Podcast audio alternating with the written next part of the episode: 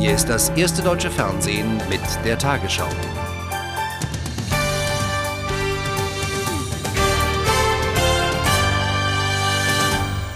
Guten Abend, meine Damen und Herren.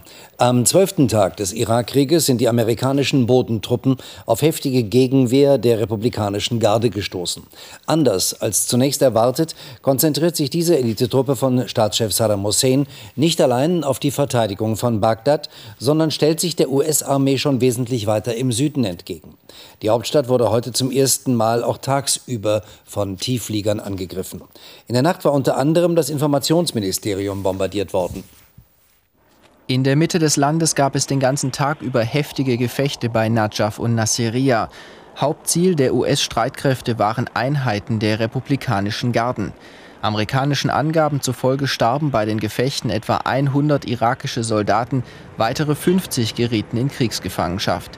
Jüngsten Meldungen zufolge ist Najaf inzwischen von US-Truppen umzingelt. Auch die irakische Hauptstadt Bagdad geriet wieder unter starkes Bombardement. Vor allem im Regierungsviertel schlugen nach Angaben von Reportern mehrere Raketen ein. Hauptziel waren auch hier Stellungen von Einheiten der republikanischen Garden von Saddam Hussein. Am Tage waren die Menschen dabei, die schweren Schäden der Nachtangriffe zu beheben. Das Informationsministerium wurde nach US-Angaben getroffen, ebenso Einrichtungen der Telefongesellschaft und die Sendeanlagen des Fernsehens. Diese wurden repariert, denn das irakische Staatsfernsehen zeigte Bilder von Präsident Saddam Hussein mit seinen Söhnen und im Kreise seiner engsten Vertrauten. Wann diese Bilder aufgenommen wurden, ist bisher unklar. Unterdessen erklärte der amerikanische General Vincent Brooks auf einer Pressekonferenz in Doha, man habe Kontakt mit zivilen und auch militärischen Führern im Irak. Wir haben einige militärische Führer in Kriegsgefangenschaft genommen und die haben zum Teil sehr wertvolle und wichtige Informationen geliefert, die wir sehr gut nutzen können. Inzwischen sollen sich nach Medienberichten US-Truppen schrittweise aus drei verschiedenen Richtungen der irakischen Hauptstadt Bagdad nähern. Einige US-Einheiten sollen bereits in einen Verteidigungsring eingedrungen sein, in dem mit starkem Widerstand der Iraker gerechnet wird. Zum letzten Stand jetzt live aus Bagdad Stefan Kloss. Vor Bagdad liegt die 13. Kriegsnacht. Durch die Bombardierungen bisher soll vor allem Infrastruktur des Saddam-Regimes zerstört worden sein. Nachprüfbar sind diese Angaben nicht, denn das irakische Militär rückt mit keinen Informationen raus. Die irakische Regierung jedenfalls scheint nach wie vor voll handlungsfähig zu sein.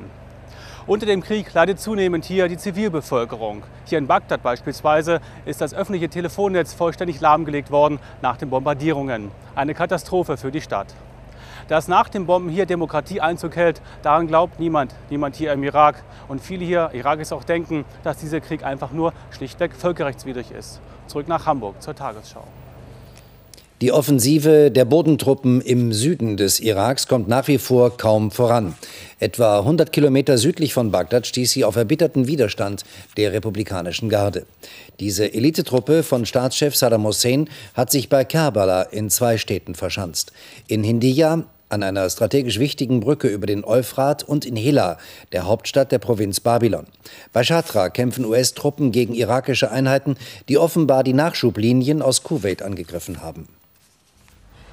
Die Frontlinien der Ortschaft al-Subaya nahe Basra. Britischen Offizieren zufolge hat die Schlacht um die strategisch wichtige Stadt nun begonnen. Vor den Toren Basras dramatische Szenen, dort wo die humanitäre Hilfe hinkommt.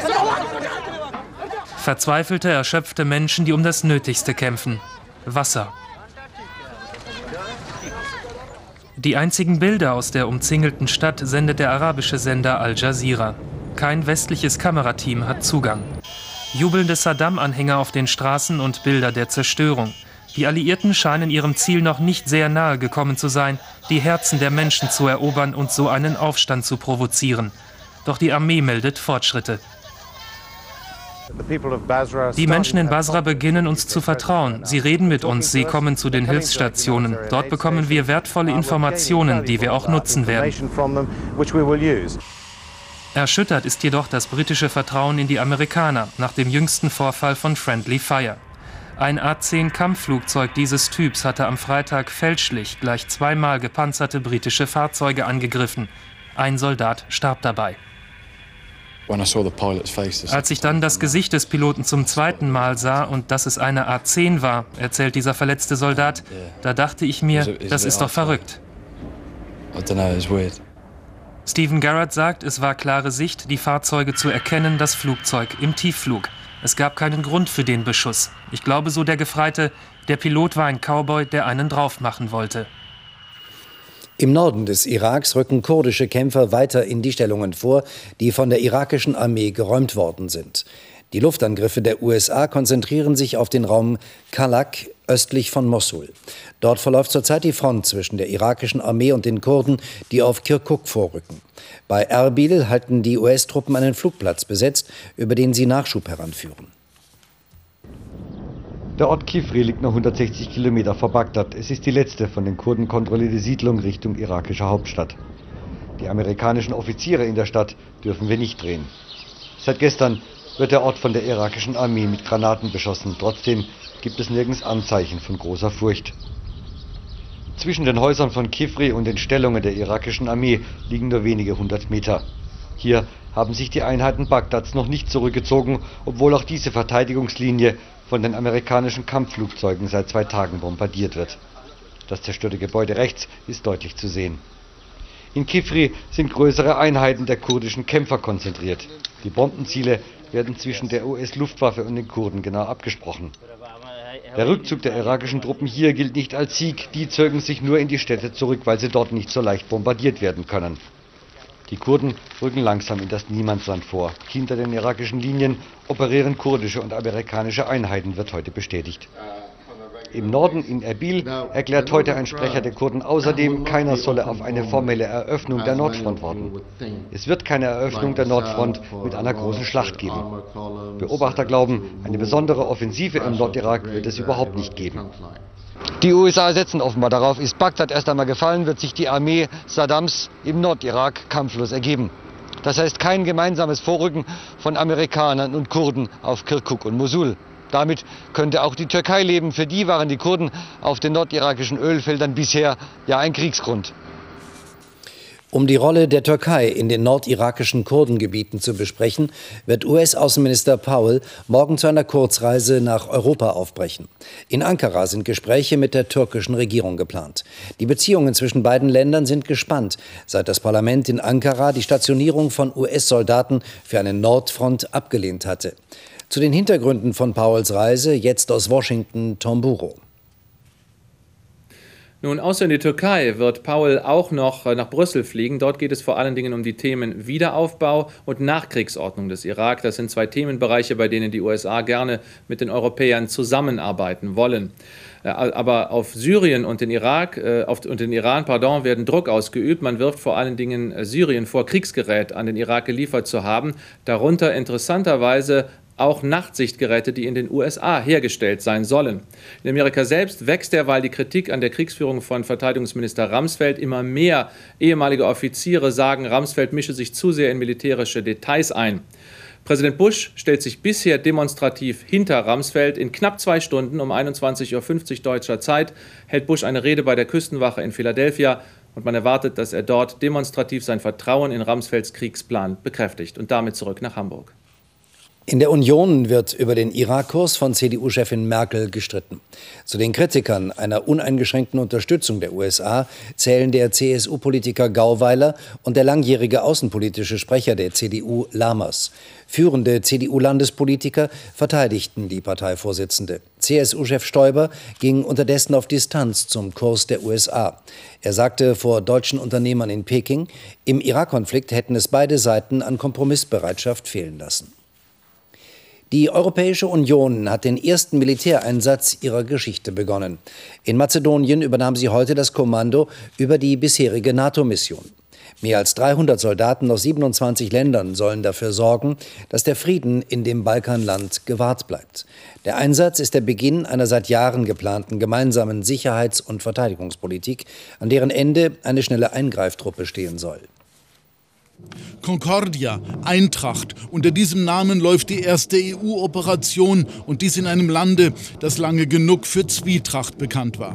Das ganze Jahr 2001 hatten sich Regierungstruppen und albanische Freischärler heftige Kämpfe geliefert, bis die NATO den Bürgerkrieg beendete und die EU für ein Abkommen sorgte, das bis heute den Frieden im Lande sichert.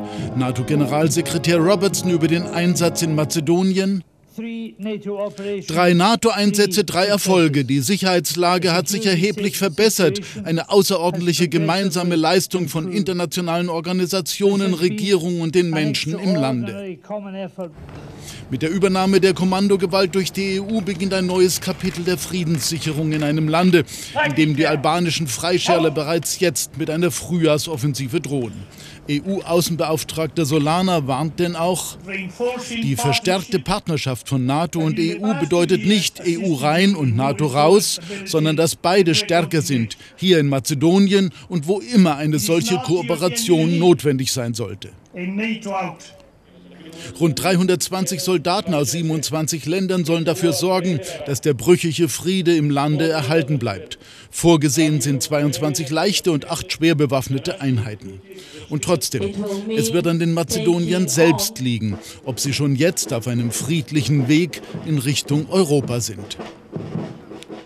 Fast acht Jahre nach dem Massaker in der UN-Schutzzone Srebrenica in Bosnien wurden heute die ersten identifizierten Opfer beigesetzt. Tausende Überlebende und Angehörige versammelten sich auf dem Friedhof Potocari, um rund 600 Getöteten ein letztes Geleit zu geben. Bosnisch-serbische Truppen hatten im Juli 1995 mehr als 7000 Jugendliche und Männer muslimischen Glaubens ermordet. Aus Massengräbern wurden inzwischen die Überreste von 5000 Leichen exhumiert. 850 sind bisher identifiziert. Das Massaker von Srebrenica gilt als eine der schlimmsten Gräueltaten in Europa seit dem Zweiten Weltkrieg. Trotz massiver Anstrengungen der Gesundheitsbehörden breitet sich die Lungenkrankheit SARS weiter aus. Bislang sind nach Angaben der Gesundheitsorganisation WHO mindestens 62 Menschen daran gestorben, mehr als 1700 sind erkrankt. In Hongkong gelten die strengsten Quarantänevorschriften seit 30 Jahren. Dort wurde ein ganzer Wohnkomplex gesperrt. Und auch in Kanada, außerhalb Asiens, das Land mit den meisten Verdachtsfällen, werden immer drastischere Maßnahmen ergriffen. Nur mit Schutzmasken dürfen Ärzte und Pflegekräfte in Toronto in die Krankenhäuser. Die Kliniken nehmen nur noch schwerkranke Patienten auf. In der Millionenmetropole gelten ab sofort strenge Vorsichtsmaßnahmen. Zwei Kliniken wurden geschlossen, nachdem dort vier Menschen an der gefährlichen Lungenkrankheit SARS gestorben sind. Die meisten Fälle in Kanada konzentrieren sich auf den Raum Toronto. Hier leben besonders viele Asiaten. Die Gesundheitsbehörden gehen davon aus, dass der tödliche Erreger von Reisenden aus Asien eingeschleppt wurde. Wir befragen nun vor allem die Patienten, die in den beiden betroffenen Kliniken vor kurzem entlassen wurden, wo Todesfälle aufgetreten sind, aber auch dort, wo es Verdachtsfälle gibt. Allein in Toronto stehen hunderte Menschen unter Quarantäne. Sie dürfen ihre Wohnung nicht verlassen. Viele Bewohner der Stadt sind verängstigt. Leere Einkaufspassagen, die Kunden bleiben weg, aus Angst, sich mit dem hochinfektiösen Erreger anzustecken. Bis zu 70 Prozent Umsatzeinbrüche melden Geschäftsleute. Die Behörden warnen vor einer Hysterie. Panik hilft nicht weiter, um die Menschen zu schützen. Uh, Wir müssen dieser Krankheit besonnen und sorgfältig auf die Spur kommen und die Gefahren vor Augen haben. Die nordamerikanischen Behörden haben inzwischen Reisende und Geschäftsleute davor gewarnt, jetzt nach Hongkong, China und Singapur zu fliegen. Einreisende von dort werden auf den Flughäfen befragt und zum Teil medizinisch untersucht. Bundeskanzler Schröder hat deutlich gemacht, dass er sein Konzept für Sozialreformen durchsetzen will. Über Details könne man reden, über die Linie nicht, sagt er angesichts von Kritik aus den eigenen Reihen und den Gewerkschaften. Einen SPD-Sonderparteitag nannte die Parteiführung nicht nötig. Bei den Grünen wird sich dagegen auf Druck der Basis voraussichtlich ein Sonderparteitag mit den Sozialreformen befassen. Parteichefin Beer sprach von Mitte Juni. Die Commerzbank will aus Kostengründen deutlich mehr Stellen streichen als bislang geplant. Weitere 3100 Arbeitsplätze sollen eingespart werden. 1500 davon in Deutschland. Dabei seien betriebsbedingte Kündigungen nicht zu vermeiden, sagte Vorstandschef Müller. Seit 2001 hat die viertgrößte deutsche Bank nach eigenen Angaben bereits 4300 Stellen abgebaut, um wieder in die Gewinnzone zu kommen. In Berlin hat Bundesinnenminister Schily das silberne Lorbeerblatt an 140 Athleten verliehen. Es ist die höchste Auszeichnung, die ein deutscher Sportler bekommen kann. Geehrt wurden Medaillengewinner von Welt- und Europameisterschaften. Unter anderem bekamen die Leichtathleten Ingo Schulz und Grit Breuer das Lorbeerblatt. Der Preis wurde 1950 von dem damaligen Bundespräsidenten Theodor Heuss gestiftet. Und nun die Wettervorhersage für morgen Dienstag, den 1. April. Das Wetter hält sich an den Kalender, es ändert sich und wird aprilhaft. Der Grund? Das Hoch über Osteuropa wird schwächer, damit haben Ausläufer des Tiefs über dem Nordatlantik freie Bahn. Morgen machen sie sich bereits im Nordwesten Deutschlands bemerkbar. In die norddeutsche Tiefebene ziehen heute Nacht Wolken. Am Vormittag ist es östlich der Elbe dichter bewölkt, sonst ist es freundlich. In Friesland werden am Mittag die Wolken dichter, am Nachmittag beginnt es auf den Nordseeinseln zu regnen. Am Abend liegt das Regengebiet zwischen Rheinland und Schleswig-Holstein. Der Wind dreht von Süd auf Südwest, lebt dabei auf, vor allem im Nordwesten und im Bergland entwickeln sich stürmische Böen oder Sturmböen. Die Nachttemperaturen liegen zwischen 4 und minus 3 Grad, am Tag 9 Grad auf Rügen und 21 Grad im Breisgau. Am Mittwoch regnet es im Süden, sonst fallen Schauer. Die Schneefallgrenze sinkt bis auf 700 Meter. Am Donnerstag regnet es, bis in tiefe Lagen gibt es Schnee- oder Graupelschauer. Am Freitag schneit es im Erzgebirge und in Bayern. Bis zum Wochenende sinken die Tagestemperaturen auf 4 Grad im Osten.